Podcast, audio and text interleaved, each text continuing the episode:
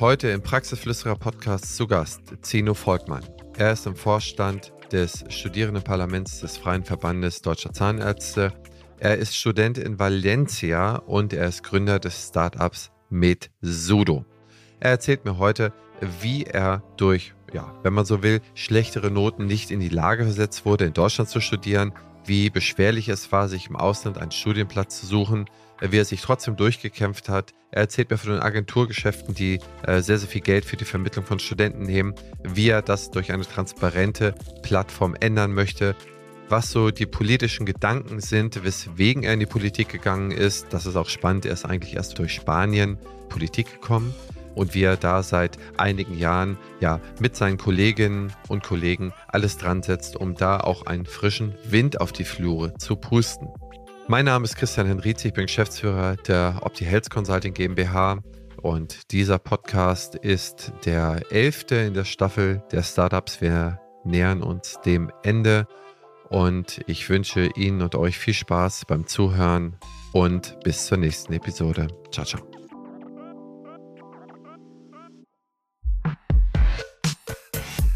Herzlich willkommen zum Praxisflüsterer Podcast Staffel 6 Dentale Startups.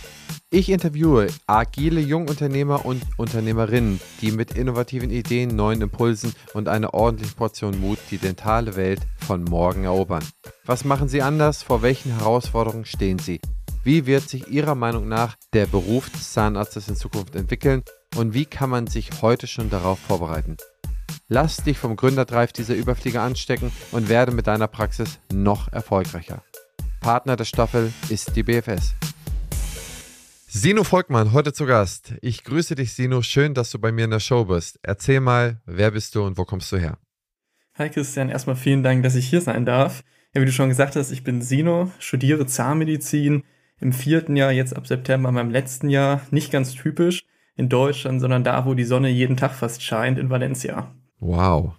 Du hast es gut. Wie hat es sich dahin verschlagen? Erzähl mal ein bisschen mehr. Wie ist es gekommen, so wie es jetzt gekommen ist? Ja, tatsächlich über Umwege. Ich hatte ein Zweier-Abitur, dementsprechend war es ein bisschen schwieriger für mich, in Deutschland zu studieren. Leider, oder was heißt leider, glücklicherweise, wie man es auch sehen mag, eine Vorprägung aus der Zahn- und Humanmedizin. Und dann habe ich relativ früh mein Abitur beendet mit 17. Und dann war es halt klar, gut, jetzt in Deutschland direkt einen Studienplatz zu bekommen, ist etwas schwierig. Habe mich umgeschaut und ich hatte immer zwei Leidenschaften. Das ist einmal die Medizin, Zahnmedizin und das technische Umfeld. Da ich in der Schule sehr gut war in den ganzen Naturwissenschaften, hatte ich halt zwei Möglichkeiten. Habe dann erstmal gesagt, wobei ich wusste, es geht höchstwahrscheinlich ins Ausland, ich studiere was anderes. Und zwar habe ich Robotik und autonome Systeme zwei Jahre studiert in Deutschland, in Lübeck vorher. Bin da auch sehr gut drin aufgegangen, wollte in Richtung Nanorobotik, war auch schon im Forschungsinstitut, parallel autonomes Auto in Maßstab 1 zu 10 aufgebaut, aber irgendwann hat mich getriggert die Vorstellung, ich sitze jetzt hier 40 Jahre und sehe nie einen Patienten nicht aktiv, weil ich das einfach mitgenommen habe. Von Kindheitstagen in meiner Praxis rumgelaufen, die Patienten kennen einen immer noch. Habe dann irgendwann gesagt aus dem Nichts, nee, ich höre hier auf, das ist hart, aber ich, ich lasse es. Ich sehe mich hier einfach nicht. Und ja, da habe ich nach zwei Jahren Cut gezogen, bin nochmal in mich gegangen, nochmal in verschiedensten Krankenhäusern und auch verschiedensten Arzt- und Zahnarztpraxen bisschen hospitiert, Einblicke bekommen und irgendwann gesehen, gut, die Zahnmedizin ist es. Und dann fing es an, wusste gut, Ausland wird's, bin irgendwann über Spanien gestolpert, habe mir das genau angeguckt, bin mal hingeflogen, verschiedenste Städte, Barcelona, Madrid und Valencia angeschaut und habe mich tatsächlich, ich weiß es nicht, ich müsste lügen, ich glaube nach einer Dreiviertelstunde bin ich durch die Altstadt von Valencia gegangen und habe mich direkt verliebt. Wunderschöne Stadt. Habe gesagt, hier möchte ich studieren. Und dann fing der Bewerbungsprozess an. Und ja, jetzt lebe ich da seit über vier Jahren und jeden Tag fühlt es sich wie Urlaub an, wenn man nicht gerade Klausurenphase hat, selbstverständlich oder in der Klinik ist. Ja, es ist wunderschön dort. Ah, das ist ja richtig cool, aber ich glaube, wir müssen da nochmal so ein bisschen einsteigen. Also Lübeck, zwei Jahre Robotik, der Patient, der liest sich nicht los oder dass du sozusagen dich da sozusagen eigentlich auch medizinisch um jemanden kümmern möchtest. So lese ich das ja auch, entlese ich das ja auch dem Vorgespräch und anderen Sachen, die ich mir so durchgeschaut habe. Und dann ist es ja auch eine Schwierigkeit mit dem Abitur, hast du natürlich recht, an eine der 32 zahnmedizinischen Fakultäten in Deutschland direkten Platz zu bekommen. Wahrscheinlich selbst mit vier Wartesemestern wäre es ein bisschen haarig gewesen an der einen oder anderen Stelle. Aber so einfach in Valencia anzufangen, Das stelle ich mir auch nicht ganz so leicht vor. Erzähl doch mal, wie der Prozess ist, wie der technische Prozess ist, da ranzukommen. Denn da kommen wir ja auch im späteren Verlauf unseres Gespräches auf dein Startup zu sprechen. Ja, sehr, sehr gerne. Also man fängt erstmal an zu recherchieren. So, man googelt Zahnmedizinstudium, Humanmedizinstudium ohne Numerus Clausus und stellt dabei recht schnell fest, okay, es gibt verschiedene Agenturen, verschiedene Standorte und all diese Agenturen haben immer unterschiedliche Universitäten, die sie abbilden. Nur um einmal ein Gefühl zu bekommen, für die Zahnmedizin gibt es derzeit 44 Universitäten, an denen man im Ausland oft Englisch oder auch Deutsch teilweise studieren kann. Für die Humanmedizin sind es weit über 50.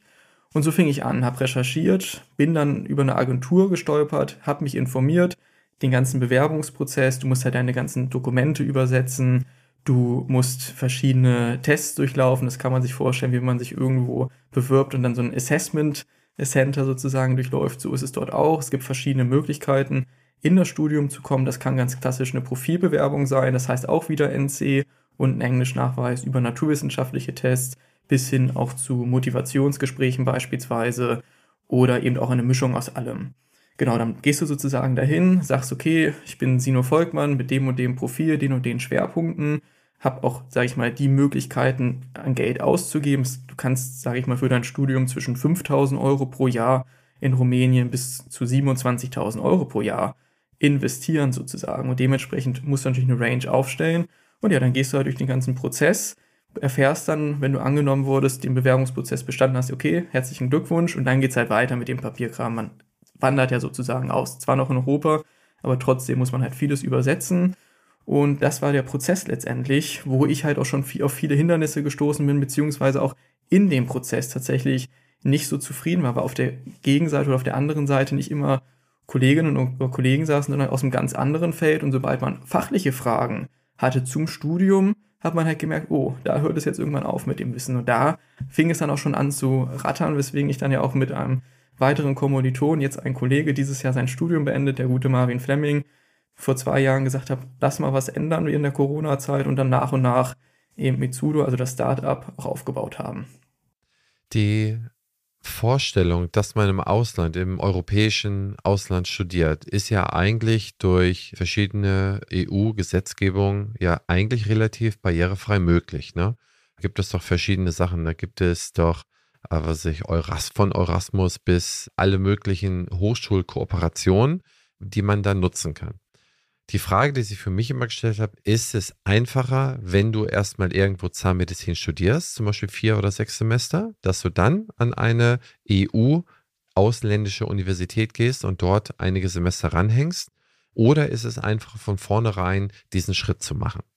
Hast du da mit Leuten mal gesprochen, die sozusagen im Laufe des Studiums das gemacht haben? Das ist eine sehr gute Frage tatsächlich. Also es gibt einige Erasmus-Studenten natürlich auch in der Zahnmedizin. Das Problem ist halt, dass viele Hochschulen das leider nicht anerkennen. Da sind wir auch schon hinterher. Warum kann man beispielsweise als Student der Ingenieurswissenschaft oder Betriebswirtschaftslehre Erasmus machen und verliert aber keine Semester? Warum gibt es so viele Anrechnungsprobleme, wenn ich zum Beispiel in Deutschland Zahnmedizin-Studierender bin und dann ins Ausland gehen möchte? Ist es deutlich schwieriger zur Gestaltung. Das heißt, wenn du wirklich im Ausland studieren möchtest, ist es meist besser, direkt zu gehen. Nichtsdestotrotz bekommen wir bestimmt wöchentlich Nachrichten von deutschen Kommilitoninnen und Kommilitonen, die sagen, hier, äh, meine Situation ist, ich habe das Physikum leider nicht bestanden und das gehäuft und kann mein Studium in Deutschland nicht fortsetzen. Könnt ihr uns helfen oder mir helfen sozusagen, im Ausland einen Platz zu bekommen? Und ja, das geht, aber das muss man halt auch immer individuell mit den Hochschulen dann besprechen im Ausland. Aber das ist dann meist tatsächlich der zweite Versuch oder dritte Versuch dementsprechend, dass man sagt, gut, ich gehe jetzt ins Ausland, um irgendwie noch meinen Traum des Zahnarztes eben zu realisieren. Deswegen, um zusammenzufassen, wenn man direkt im Ausland studieren möchte, lieber direkt gehen. Ansonsten ist es halt auch der Umweg zum Ziel, wenn man das Physikum mehrmals nicht geschafft hat. Ja, okay, verstehe. Gibt es denn an den Unis, jetzt zum Beispiel bei dir in Valencia, Gibt es da sowas wie eine Signing-Fee? Das heißt, musst du schon eigentlich für die Bewerbung eine Gebühr bezahlen oder äh, irgendwie einen Geldbetrag hinterlegen? Musst du, wenn du angenommen wirst, einen Geldbetrag hinterlegen? Oder ist es so, dass du laufende Kosten Jahr für Jahr oder Monat für Monat bezahlen musst und sich dadurch sozusagen die Einschreibungsgebühr abträgt? Also es ist tatsächlich so gehandhabt, eine Signing-Fee direkt nicht. Du musst natürlich übersetzen, notariell beglaubigen lassen etc. Das sind jetzt nicht so hohe Kosten, das heißt Assigning-Fee direkt nicht, außer wenn man natürlich über eine Agentur geht, wo es auch sehr gute Agenturen gibt, die lassen sich natürlich diesen Prozess bezahlen, weil das ist meist so, es gibt einmal die Assigning-Fee von der Agentur und den Rest des Bewerbungs- oder des Honorars an die Agentur zahlt man nach erfolgreicher Vermittlung. Das heißt, es gibt da sozusagen zwei Kostenpositionen. Nichtsdestotrotz möchte natürlich auch die Universität, wenn ich jetzt beispielsweise schon im April erfahre, ich habe jetzt meinen Studienplatz für September, eine Reservation Fee. Die muss ich auch jedes Jahr wieder zahlen, dass die Uni weiß, okay, ich kontinuiere, das ist eine kleinere Summe. Und in Valencia ist das beispielsweise so, dass ich monatlich zahle. Also da wird die Gesamtjahresgebühr auf zehn Monate geteilt und jeden Monat wird dann was von meinem Konto beispielsweise abgebucht. Aber es gibt auch andere Orte, wo du dann beispielsweise die Gesamtsumme zu einem gewissen Stichtag im Juli oder August zahlen musst. Also es variiert auch nochmal von Land zu Land. In Osteuropa ist das meistens so, dass man sogar direkt die Jahresgebühr bezahlt oder eben die Semestergebühr. Aber wie gesagt, da ändert sich auch viel und es kommt immer mehr das monatliche Konzept, weil es es auch meist besser tragen lässt, als direkt am Anfang des Jahres, weiß ich nicht, 11.000 oder 18.000 Euro oder wie viel auch immer, direkt zu zahlen. Mhm. Ja, das glaube ich. Was bezahlst du in Valencia pro Monat? Pro Monat zahle ich derzeit 1550 Euro. Und dann musst du dich sozusagen noch verpflegen und hostieren, sozusagen. Ganz genau. Ja. Das sind schon Summen, die auf einen zukommen und zusätzlich die Reservation Fee dazukommen. Und wenn man Zahnmedizin studiert, so wie es auch in Deutschland ist, müssen wir uns, uns auch um die Instrumente selber kümmern. Das heißt, zusätzlich zu den Studiengebühren, hat mir vorher zum Beispiel keiner gesagt, muss ich auch noch Instrumente kaufen. Das Gute ist, dass ich jetzt dann teilweise einfach mal kurz in die Praxis, bevor es wieder zurückgeht, hingehe, meinen Koffer vollpacke mit Instrumenten. Mein Vater sich am nächsten Tag wundert, warum die Hälfte Instrumente fehlt und dann geht's wieder zurück. Also die Möglichkeiten gibt's natürlich auch, aber das sollte man vorher wissen und deswegen auch gut informieren, wenn man halt den Schritt geht. Es bleibt meistens nicht nur bei den Kosten, die irgendwo kommuniziert werden, es gibt noch versteckte Kosten. Und das erzählt einem vorher nicht. Und das sind halt so viele kleine Probleme, auf die man trifft tatsächlich. Ja. Ja, das glaube ich. Wie refinanzierst du das denn? Das heißt, arbeitest du in Valencia? Gerade ließ es du anklingen, dass du bei der elterlichen Praxis im Einsatz bist. Oder wie macht man das? Ich meine, 1500 Studiengebühr, Reservationgebühr, die Hospitation plus die Versorgung, da kommst du ja schon auf zweieinhalb, knapp 3000 Euro im Monat. Und dann hast du vielleicht auch nochmal einen Flug nach Hause oder wie auch immer du, du nach Hause fährst, vielleicht auch mit Zug. Das kannst du ja gleich vielleicht nochmal erklären. Aber wie kriegst du denn diesen Betrag gestemmt? Tatsächlich ist es eine Mischung zwischen familiärer Unterstützung und einen Kredit. Ich habe das halt so gehandhabt, weil ich auch von Anfang an gesagt habe, ich hab, war selber schuld, in Anführungsstrichen, dass ich jetzt hier lande.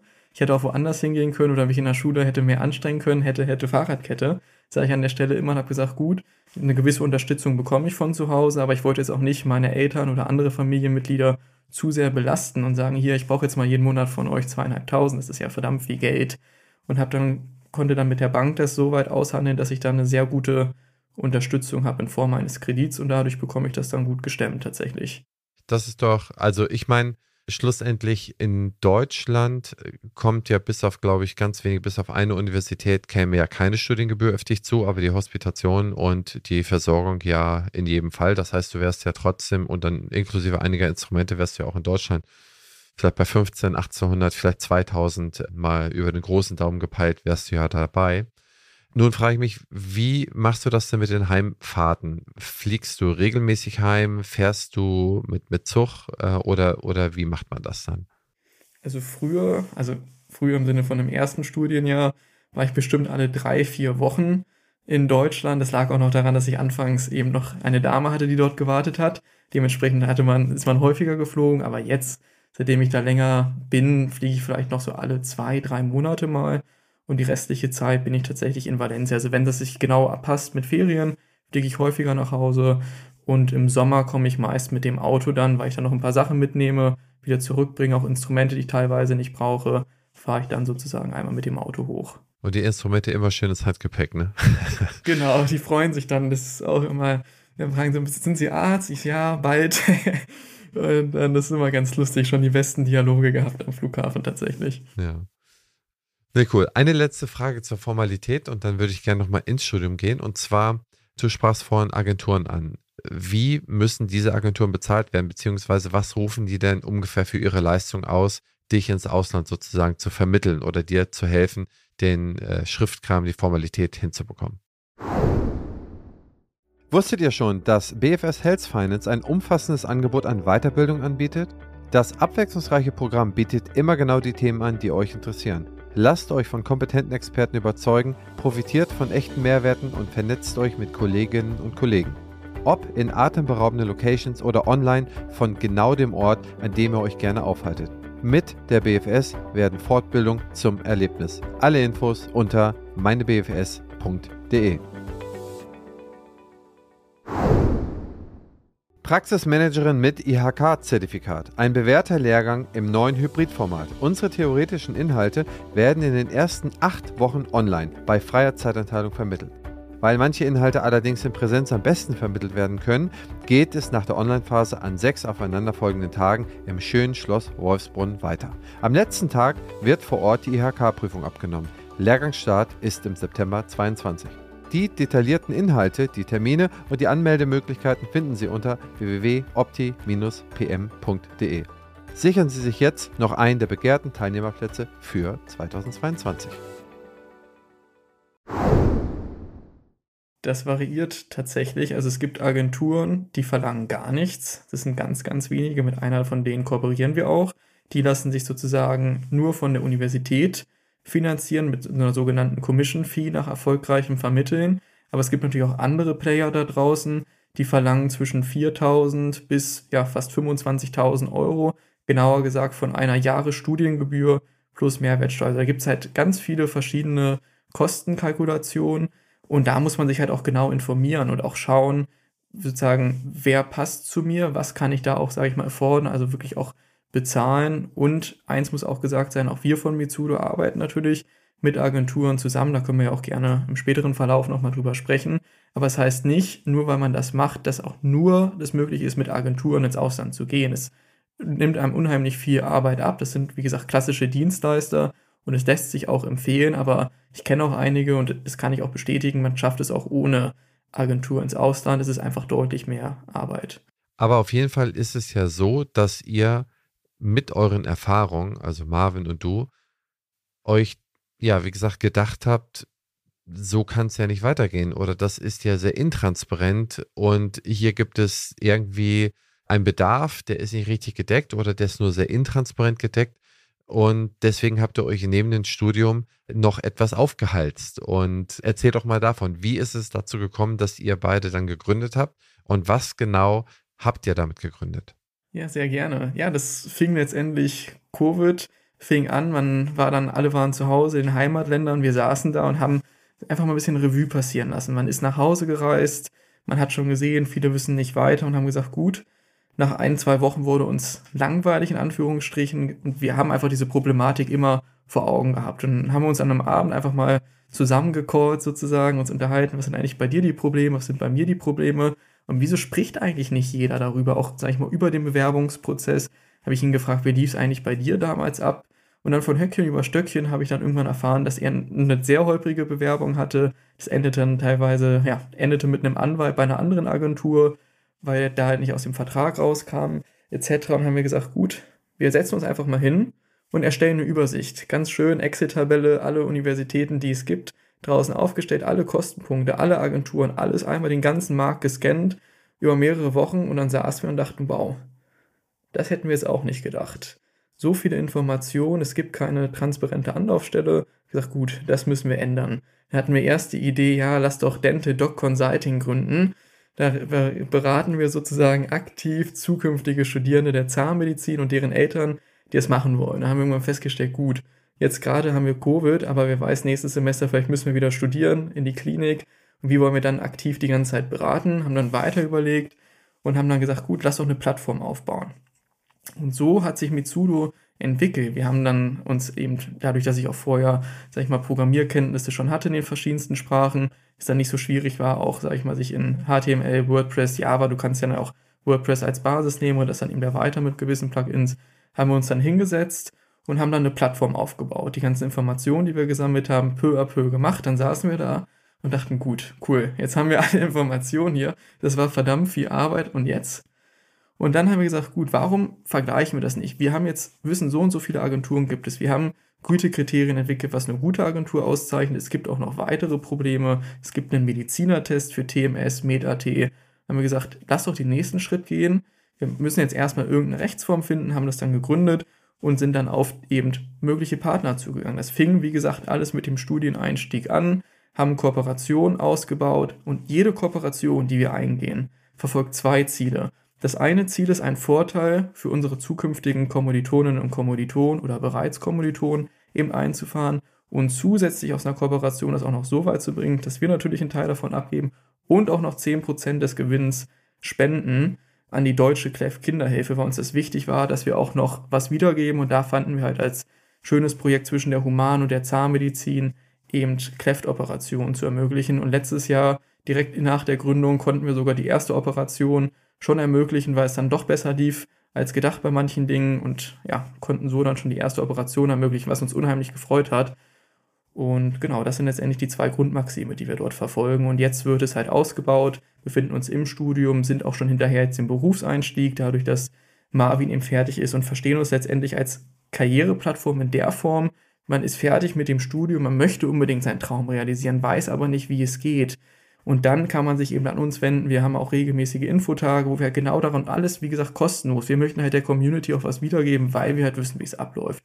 Und es entwickelt sich immer und immer weiter, weil man auch standespolitisch einfach mitbekommt, wir steuern auf den Ärztemangel hin. In ländlichen Räumen ist es immer schlimmer. Marvin, wie gesagt, ist zurück aufs Land gegangen und da ist tierische Wartelisten. Teilweise, wenn man zu Fachärzten möchte, fährt man 50, 60 Kilometer und irgendwie verstehen wir uns da zu helfen und so hat sich das Ganze eben entwickelt und gehen jetzt auch schon in andere Gesundheitsberufe rein, um wirklich, sage ich mal, eine Plattform zu schaffen, die für alle relevant sind.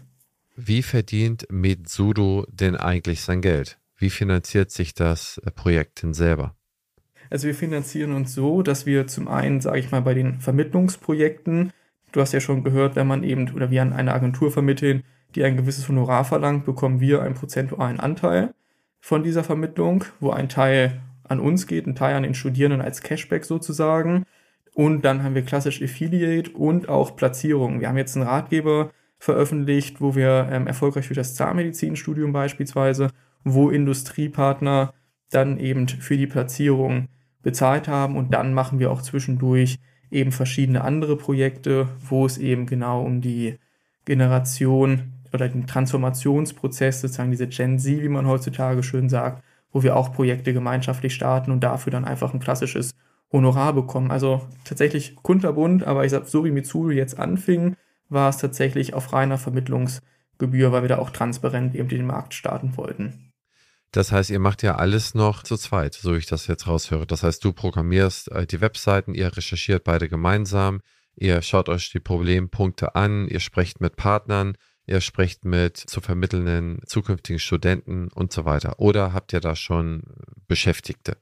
Tatsächlich haben wir unseren ersten Mitarbeiter jetzt seit zwei Monaten für die Humanmedizin. Wir haben zwar festgestellt, wir haben viel zu tun, aber es war eine Initiativbewerbung. Dachten wir, huch, was ist denn jetzt hier los? Kam Bewerbung, ich möchte gerne bei euch mitwirken.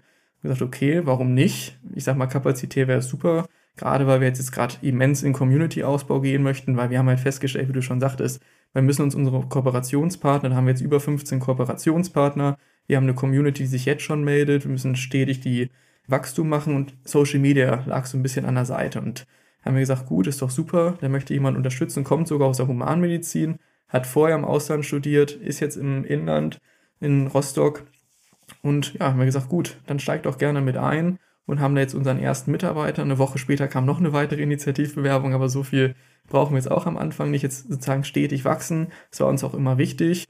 Und ja, also tatsächlich wachsen wir jetzt peu à peu. Und das ist auch schön zu sehen und auch einfach zu sehen, wie die Community wächst und auch dieses positive Feedback. Das tut wirklich gut. Ja, das glaube ich. Ich meine, das ist ja, wenn man so will, ein sehr altruistisch getriebenes Projekt. Ja, man muss da sehr, sehr viel reingeben und das soll jetzt nicht bös klingen, aber ich glaube, man kriegt da gar nicht so viel raus, wie man da jetzt eigentlich reinbringt. Man schafft erstmal generell zugängliches Wissen, man schafft Transparenz und so viele andere Sachen. Das heißt, man geht ja sozusagen Jahre in Vorarbeit und das noch zusätzlich zum Studium und das kann man, glaube ich, nicht hoch genug anerkennen und das finde ich auch spitze. Deswegen bist du ja heute auch hier, unter anderem, äh, weil ich glaube, dass es wirklich wert zu covern und das mal vielen Leuten zu erzählen.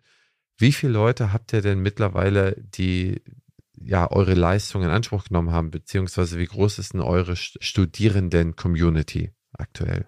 Also die Community insgesamt, sage ich mal, also wir haben mittlere vierstellige Nutzer jeden Monat, allein auf der Webseite. Regelmäßig bekommen wir Nachrichten. Also vermitteln an sich aktiv war das bestimmt ja so 10, 15, die wir aktiv vermittelt haben.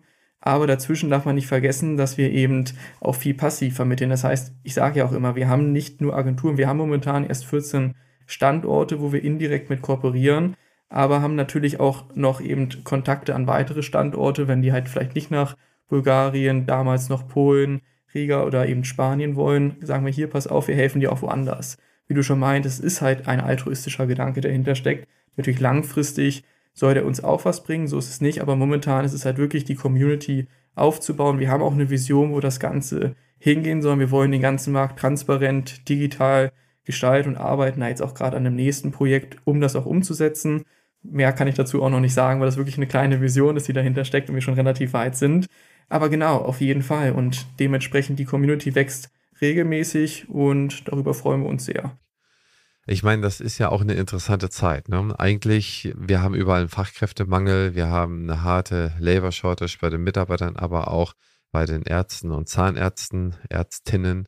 Wenn ich mich so richtig zurückerinnere an meine Zeit, wo ich mich um einen Studienplatz gekümmert habe, ich saß beim Arzt, äh, habe da im Wartezimmer auf, ja, auf meine Zeit gewartet. Da saß ich da meistens so ein, zwei Stunden. Da habe ich dann irgendwie so ein Heft durchgeschlagen und dann war da in diesem Heft irgendwie eine Auflistung der Universitäten für Betriebswirtschaften und Ingenieurswissenschaften, noch äh, Informatik. Betriebswirtschaft hat mich da schon interessiert und getriggert und dann habe ich mir geschaut, okay, welche Universitäten sind denn so gut. Ne? Und dann ist eine Universität, war Nummer eins, die hier in Schleswig-Holstein war. Da dachte ich, okay, das ist ja cool. Ich wusste gar nicht, dass es da eine kleine private Fachhochschule gibt. Das Problem war dann nur, dass man dazu ein Unternehmen haben musste, wo man sich dann bewirbt, weil das so eine Art Werksstudium war. Das heißt, man ging in seinen Semesterferien, ging man in ein Unternehmen und in, ja, in den normalen Semestern war man dann halt an der Uni. Ja, das heißt, man hat eigentlich rund um entweder gearbeitet oder gelernt und am Wochenende meistens noch gearbeitet. Aber das fand ich so faszinierend und das war so mein Triggerpunkt und musste ich mir aber ein Unternehmen suchen. Und zu der damaligen Zeit war es so, dass man Bewerbung über Bewerbung, Gespräch oder ges über Gespräch geführt hatte. Und es war, wie du jetzt eine Excel-Liste gebaut hast für alle möglichen Universitäten, habe ich eine Excel-Liste gebaut für alle möglichen Unternehmen, bei denen ich mich beworben habe. Dann habe ich 30, 40, 50 Absagen bekommen, mit Leuten gesprochen und um da noch irgendwie versucht, denen das zu erklären, was das für ein Konzept ist. Das war überall immer schwierig. Schlussendlich hatte ich eine Firma gefunden und dann hatte die Uni natürlich nicht genug Studienplätze und auch nicht genug Firmen, die sie nehmen konnte. Und äh, dann hieß es dann nochmal ein Jahr warten und so weiter. Das heißt, ich bin in einer Zeit sozusagen erwachsen geworden, wo der Arbeitsmarkt eben noch nicht unter diesem hohen Shortage gestanden ist, ja. Da war das eher das Problem, dass es völlig egal war. Ja, hier, dann mach doch, wir haben gar keine Chance, dich da unterzubringen, ne? Und ich finde eigentlich die aktuelle Situation für die zukünftigen Studenten sehr attraktiv, denn man kann sich relativ gut ausschauen, wenn man halt nicht im Numerus Clausus in der Liga spielt, die die deutschen Universitäten vorsehen, habe ich jetzt europäische Universitäten oder vielleicht über ein paar Wartesemester. Und wenn ich Zahnmedizin studieren will, dann spricht meines Erachtens überhaupt nichts dagegen, entweder die ZFA vorzulernen oder den Zahntechniker auch zu lernen, was auch viele machen. Denn ich glaube, da ein grundsätzliches gutes Verständnis dazu zu haben, das hilft ungemein. Und das, was ihr jetzt macht, verbunden mit der Flexibilität, die ein jeder heutzutage haben möchte und dass man auch vielleicht mit ein paar schlechteren Noten eine vernünftige akademische Ausbildung haben möchte, ist aus meiner Sicht eigentlich so gut wie nie. Ne? Und dank der Technik, die wir heute haben, lässt sich das dann schnell auch in WordPress oder lässt sich das dann schnell auch transparent darstellen. Also zusammengefasst, ich glaube, das ist genau das Richtige zur richtigen Zeit, was ihr macht. Das Freiheitsstreben, der Drang nach, nach mehr, der Drang aus den Grenzen, auch aus den geografischen Grenzen auszubrechen, mehr Möglichkeiten zu nehmen, der wird wahrscheinlich auch in Zukunft mit dieser Labor Shortage, mit der Kampf um die Ressource Personal noch viel, viel größer werden. Und ich glaube, wenn man sich so die großen Biografien oder die Biografien der großen Wissenschaftler der Vergangenheit vor 100, 200 Jahren anschaut, die waren alle an drei, vier Universitäten und haben das studiert. Ne? Da haben sie hier ja ein paar Jahre in Wien studiert und dann ein paar Jahre in München studiert oder äh, dann ein paar Jahre in Hamburg studiert. Und ich glaube, das wird noch sehr, sehr viel mehr kommen, dass man nicht mehr sein Studium komplett an einer Universität zu Ende führt, sondern dass man da auch schon mal einen Wechsel vornimmt. Das ist natürlich anspruchsvoll, das hat natürlich auch ein, ein Sprachthema, ne, gegebenenfalls ein, ja, ich sag mal so, ein Fortschrittsthema ist man überall immer an der gleichen Stelle, an der gleichen, ne, im gleichen Semester, an der gleichen Universität, an anderer Stelle oder im gleichen Studiengang an anderer Stelle. Aber ich meine, dass das noch sehr, sehr viel mehr kommen wird. Und mein Trigger an euch ist, dieser Punkt, den müsst ihr unbedingt abbilden, denn ich glaube, da wird ein ganz großer Markt drauf zukommen und da kann man die Flexibilität, die der Studierende oder die Studierende in Zukunft anfragen wird, die kann man dann sehr, sehr gut mitnehmen und da bereitstellen. Und wenn ihr da schon mal der Single Point of Entry für die Studierenden seid, nutzt es dann aus. Wäre meine ungefragte Empfehlung. Perfekt, vielen Dank. Nee, das ist uns auch natürlich aufgefallen und sind auch hinterher und schauen, dass man es transparent eben abbilden kann, auch Stichpunkt, dann Formulaturen und viele weitere. Und wie du auch schon meintest, der Markt verändert sich. Und ich fand es auch spannend zu sagen, wie du das festgestellt hattest damals, auch sage ich mal, dann warst du ja einer der Vorreiter wahrscheinlich vom dualen Studium, so klang das zumindest raus, wo es Richtung Werkstudent ging. Und da sind wir halt auch hinterher, Pilotprojekte eben zu fahren. Wie kann man das finanzierbarer machen, das Auslandsstudium? So ist es nicht. Und da ist es halt auch verdammt spannend zu sehen, weil wie gesagt, du hast gehört, welche Kosten auf einen zukommen. Und nicht immer hat man die Möglichkeiten, eventuell das zu tragen oder muss sich verschulden oder wie auch immer. Und da sind wir auch hinterher mit jetzt mit äh, Pilotprojekten, also auch Querfinanzierungen, eben Möglichkeiten zu schaffen, dass man zum einen den Ärztemangel, auch Praxis eben Abgeber, Nachfolger findet, Krankenhäuser genauso. Und das ist unheimlich spannend. Und da wird auch die nächsten Jahre so viel passieren. Das ist ja momentan eine spannende Phase, wo man noch viel bewegen kann. Absolut, sehe ich genauso. Eine Frage inhaltlich noch zum Studium und dann würde ich damit abschließend zum nächsten Themenbereich gehen. Als du in Valencia angefangen bist, war das Spanisch eine große Hürde zu Beginn? Das heißt, hast du am Anfang nochmal vertiefende Sprachkurse gemacht? Oder gibt es an der Uni auch äh, Kurse auf Englisch? Oder wie muss ich mir das vorstellen? Das ist auch eine sehr gute Frage. Also ich hatte tatsächlich bis zur 10. Klasse noch Spanisch gehabt, aber Sprachen per se lagen mir jetzt nicht so, habe es deshalb auch in der Oberstufe abgewählt, aber ich habe dann gemerkt nach zwei, drei Tagen, ach Sino, da irgendwo ganz hinten ist noch ein bisschen Spanisch versteckt kam dann ganz gut zurecht, relativ schnell, aber zusätzlich natürlich, egal wo man anfängt zu studieren, bietet die Universität ja auch Sprachkurse. Und bei mir war das so und auch an den meisten anderen Standorten studiert man auf Englisch. In Spanien ist es ein bisschen anders. Ich habe die ersten drei Jahre auf Englisch, studiere jetzt komplett auf Spanisch, das erste Jahr geschafft. Auch sehr gut tatsächlich. Das ist halt unterschiedlich. Es gibt auch Standorte in Spanien beispielsweise, wo man komplett auf Englisch studiert. Aber ich habe mir gesagt, bevor ich irgendwo anfange, ich gehe nach Spanien und ich will das Land verlassen und mindestens genauso gut Spanisch können, wie ich Englisch kann. Und dafür muss man natürlich auch auf Spanisch studieren. Und ja, so hatte man nochmal eine kleine Challenge. Vor allem vorletztes Jahr, als ich ins sechste Semester kam, musste ich mich nochmal ein bisschen hinsetzen, um Gast zu geben, damit ich das siebte und achte Semester auch gut bestehe. Aber ja, hat alles geklappt und ich habe gesehen im letzten Jahr, wie dann das Level nach oben ging, wenn man jeden Tag nur noch Spanisch lernt, denkt und spricht. Ja, was alles in so einem Kopf reinpasst, ne? Man steht ja im, am Anfang vor einer Wand und am Ende des Tages klappt das dann doch alles, ne? Ja, habe ich, ich glaube, ich habe auch noch einen Satz schon. Yo soy de estudiante de empresariales. Oh, sehr gut. Ich ja, ich merke schon, du sprichst ja nahezu fließend. nee, aber wie gesagt, das ist halt einfach toll. Ein Satz. nee, aber das ist halt wirklich auch, als du das meinst, muss die Grenzen öffnen und das kann ich jedem empfehlen, wenn man die Möglichkeiten hat.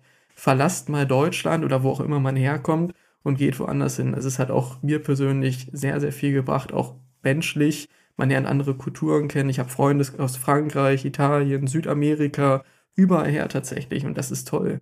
Und dann nimmt man so viel mit, was auch zwischenmenschlich einem hilft, auch zu verstehen. Wir agieren ja jeden Tag mit Menschen, als Ärzte, als Zahnärzte. Und das hat mir so viel gebracht tatsächlich.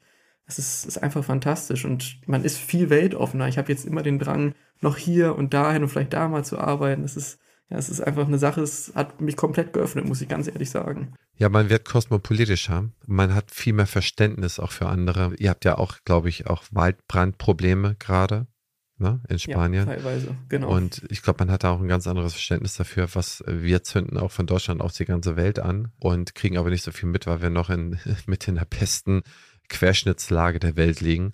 Deswegen ist der Klimawandel so weit weg. Und ich glaube, wenn man sich da öffnet, wenn man sich anderen Sprachen öffnet, wenn man sich anderen Kulturen öffnet, ich meine, Spanien war eine Diktatur lange Zeit. Ne? In Spanien hat keiner mit gerechnet, dass man die der die Europa äh, halbwegs vernünftiger Zeit angliedern könnte, dass die Spanier sich dazu öffnen würden. Und Spanien hat das super gemacht. Ne?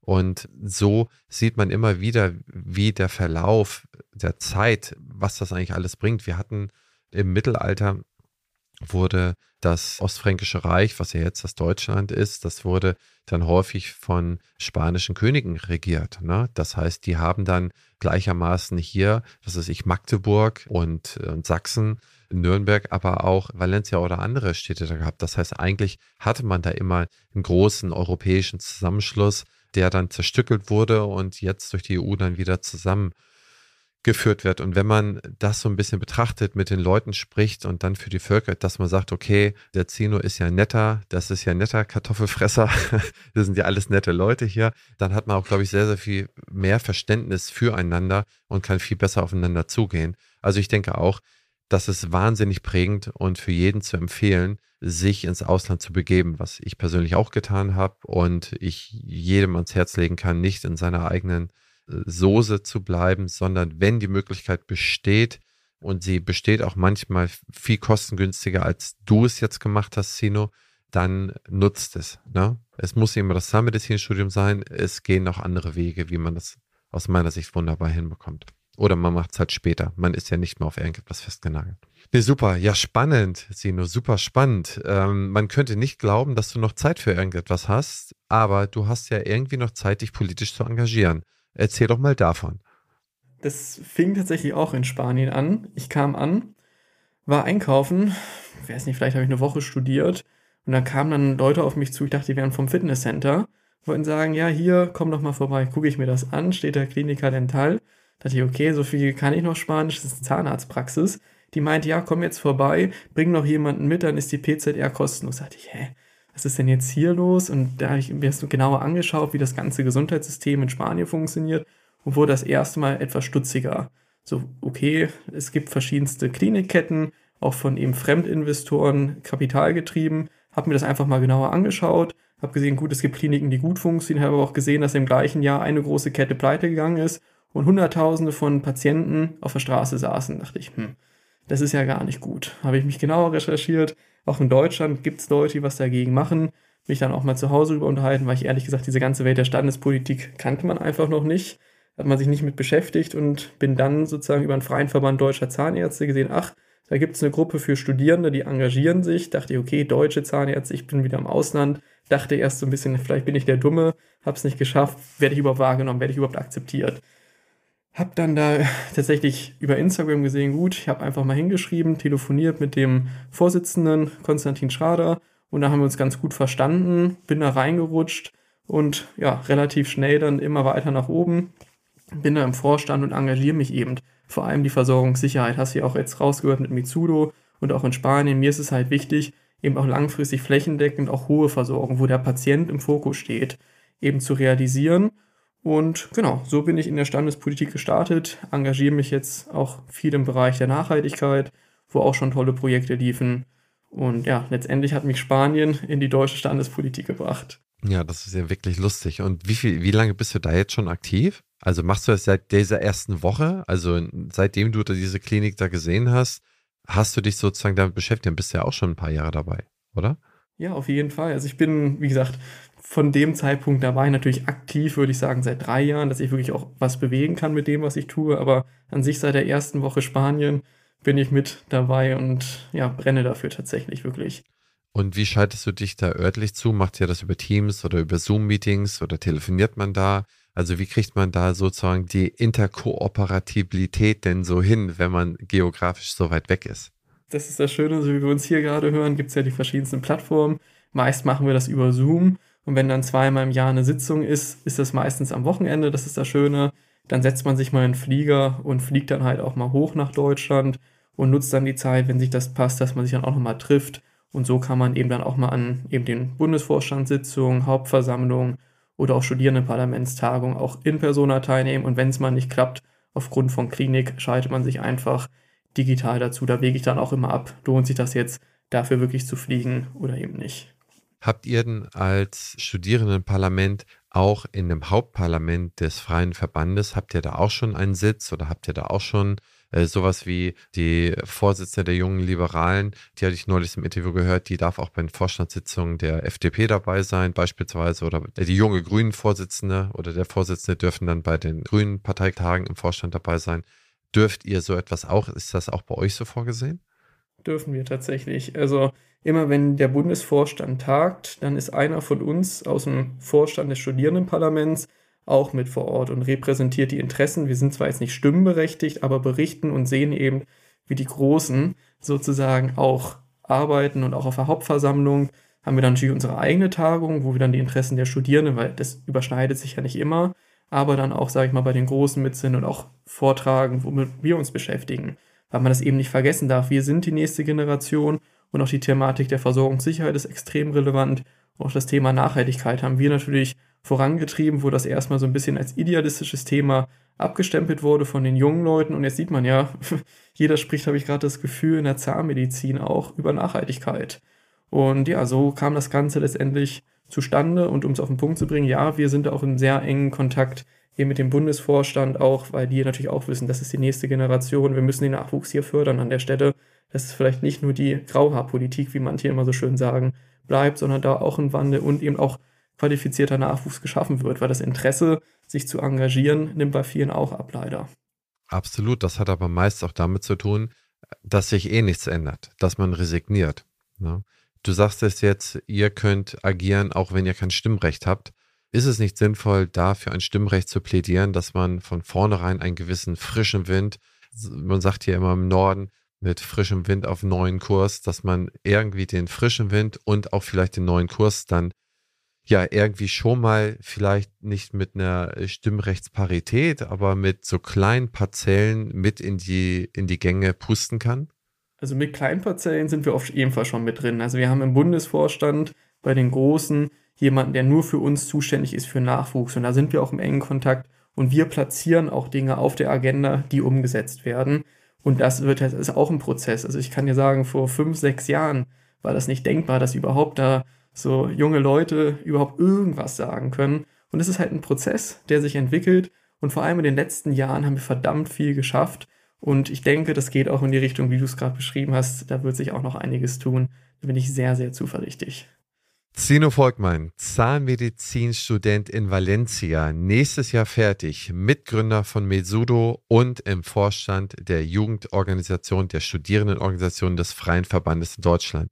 Sino, es hat mir wahnsinnig viel Spaß gemacht, mit dir frischen, ja, und ich sag mal so neuen Geist der Zahnmedizin zu sprechen. Und ich bin mir sicher, wir werden noch viel von dir hören. Und auf deinem Weg, verliere nicht deinen Mut. Es gibt auch mal Rückschläge, aber mit jedem Rückschlag, mit jedem Wiederaufstehen, mit jeder Reflexion geht man einen Schritt weiter. Das hat auch meinen Weg geprägt, das wird deinen Weg prägen und so viele andere auch. Und ich freue mich wahnsinnig, dich kennengelernt zu haben. Wünsche dir viel, viel, viel Erfolg auf deinem Weg.